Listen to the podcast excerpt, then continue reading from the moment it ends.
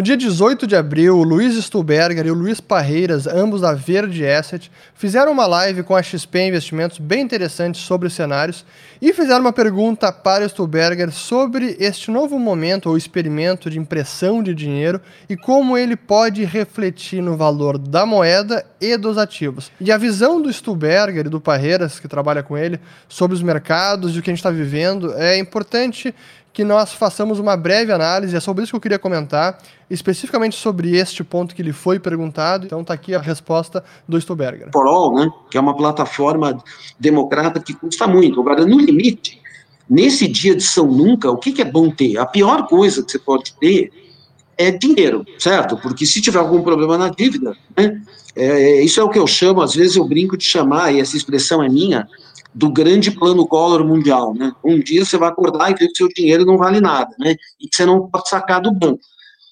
As pessoas vivem me perguntando, né? O que é melhor? É ouro? É Bitcoin? É terra? É difícil saber. Provavelmente tanto ouro quanto Bitcoin quanto terra vão, vão ser melhores do que ter dinheiro, porque o dinheiro provavelmente vai cair muito, 90%, 95%. Já aconteceu 22 vezes nos últimos dois mil anos do dinheiro virar pó, né? E nós já estamos aí há uns bons 150 anos que o dinheiro, nosso dinheirinho vale, o dólar, a libra, né? o franco suíço, e o ien, o marco alemão já viraram pó depois da guerra. Né? Mas tudo bem, o Japão e a Alemanha foram arrasados, você teve um restart. Agora, numa escala grande, o que vai valer é boas empresas e mais empresas que têm dívida. Quer dizer, se você tem muita dívida, você quebra numa crise. Se você tem uma dívida administrável, se o dinheiro não vai valer nada ou vai valer menos, quem tem dívida, né, empresas de boa qualidade, é, acaba ganhando, né, porque você é devedor num ativo que vai valer menos. Eu sei que isso parece ser um pouco contraditório, né, e também não é o caso de discutir isso demais, mas assim, quando, quando eu comecei a comprar esse que os americanos iam gastar whatever it takes, né, é, eu também penso no longo prazo sobre isso. Eu acho que essa reserva de valor em ações boas, isso vale para os Estados Unidos, vale para o Brasil, vale para qualquer lugar do mundo, é uma coisa para se pensar. Ações vão ser o big winner, algumas delas. Bom, como o Stuberger falou, essa, todos esses pontos é, têm a ver com o que a gente está vendo desse experimento de criação de dinheiro. O Fed criou em questão de um mês ou dois meses 2 trilhões e meio de dólares. É, quase estava em 4 trilhões, já está em 6,6 trilhões o balanço do Fed. Então é impressionante. E aí a questão é, e como muito bem é, pontua o Stuberger, bom, quando que chegaremos a esse dia do juízo final, chamado Day of Reckoning, que as dívidas governamentais serão impagadas porque elas seguem crescendo e em algum momento teremos ou um calote oficial, que simplesmente tem um haircut e o governo diz, ó, oh, devo 100, vou pagar 80 ou 70, não tenho como pagar o resto, não temos capacidade de repagamento, ou será o calote branco via inflação, emitindo moeda para pagar a dívida. E aí isso vai depreciar a moeda bastante. E nesse momento de impressão de moeda, e esse momento de, de calote final, seja branco ou oficial, que o, o Stuberger diz, ele não sabe quando isso vai chegar, é o dia de São Nunca, ele sabe que isso deve chegar, mas não sabe quando é, que ele chama que pode ser o plano Collor é, mundial. Para quem não sabe, o plano Collor foi o confisco das poupanças pela ministra Zélia Cardoso de Mello em 1990, na época do governo do Fernando é, Collor.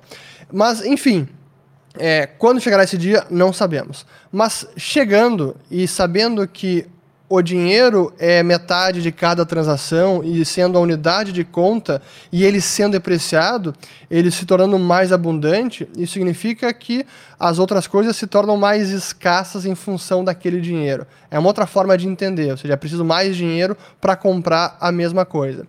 E é nesse sentido que os ativos reais, aqueles que não podem ser inflacionados, que são escassos por natureza, como é o ouro, como são terras, como é o Bitcoin também, pela sua natureza digital, esses ativos tendem a performar melhor, ou tendem a manter valor, preservar valor nesse cenário de, de expansão monetária. Mas não apenas esses ativos são ativos reais. Ações de empresas também são ativos reais. Porque, em última instância, uma ação de empresa significa um pedaço de um negócio, uma é, é, propriedade dos ativos daquela empresa. E se a, a, empresa tem imóveis, tem áreas, tem terrenos, tem terras, tem maquinários, equipamentos, enfim, todos esses ativos pertencem ao, ao detentor da ação da empresa. Então você tem uma parcela daqueles ativos que são ativos reais, que não tem nenhuma contraparte por trás. O que difere de ativos financeiros. Uma dívida é um ativo financeiro, é um ativo para o detentor da dívida, mas é um passivo para o emissor da dívida. E o emissor da dívida ele precisa arcar com aquela obrigação, tem que pagar juros, tem que, tem que seguir eh, tendo a capacidade de pagar não apenas os juros, mas também o principal, precisa repagar e amortizar aquela dívida. Então, o detentor daquela dívida, daquele ativo financeiro, depende da capacidade de repagamento do emissor da dívida, que é a contraparte, que aquele ativo para o detentor é o passivo para o emissor. Então isso difere muito, é, e nesses períodos, como o, é, como o Stuberger falou, que isso é, é ele tem razão também, que a empresa que é mais endividada, não é que está completamente endividada, que ela mesma não teria capacidade de repagar, mas a empresa que tem alguma parcela de dívida, algum montante de dívida, ela também se beneficia num cenário de alta inflação, porque a sua dívida vai perdendo valor, vai sendo depreciada. Então, um cenário inflacionário vale a pena se endividar num cenário deflacionário, não é bom negócio se endividar. É o contrário. Claro que para quem é o detentor da dívida, o cenário se inverte. Né? Um cenário inflacionário, se você é o, o detentor daquele ativo e a pessoa te deve, você está em maus lençóis num cenário de inflação. Mas o, o, o último ponto que é importante é frisar, num cenário de alta inflação como o Brasil viveu, mesmo as dívidas elas eram corrigidas. E esse foi um dos artifícios, a chamada indexação, foi um dos artifícios, talvez um, dos principais, que permitiu com que nós é, é, vivêssemos por tanto tempo com uma inflação de preços na casa de dois dígitos, às vezes mais de dois dígitos é, ao ano. Era algo impensável. Isso foi na década de 80, vigiu na década de 80, década de 90 também, por conta do artifício da indexação. Mas não tendo uma indexação, aí o cenário descrito pelo Stuberger é o que vigora. Vale a pena se, se endividar numa moeda que se deprecia. Mas enfim, eu queria apenas pontuar isso e essa fala do Stuberger é importante, porque mesmo num cenário de depreciação das moedas, ativos reais como ouro, como Bitcoin, como terras e ações de empresas e empresas boas vale a pena você estar alocado. Porque quando chegar o dia do juízo final, o dia do plano Collor Mundial, o dia de São Nunca, não sabemos quando será, quem tiver esses ativos reais no seu portfólio vai se beneficiar. É claro que você não consegue jamais ter uma blindagem perfeita e mitigar todos os riscos de um portfólio. É impossível.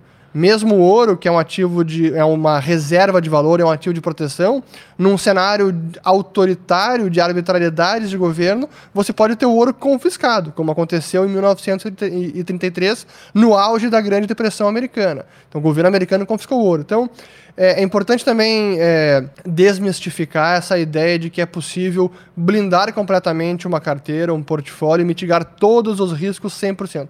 Não tem como. Algum risco você acaba incorrendo, é impossível ter a segurança perfeita em qualquer portfólio. Bom, por hoje é só. Espero que tenham gostado, compartilhem.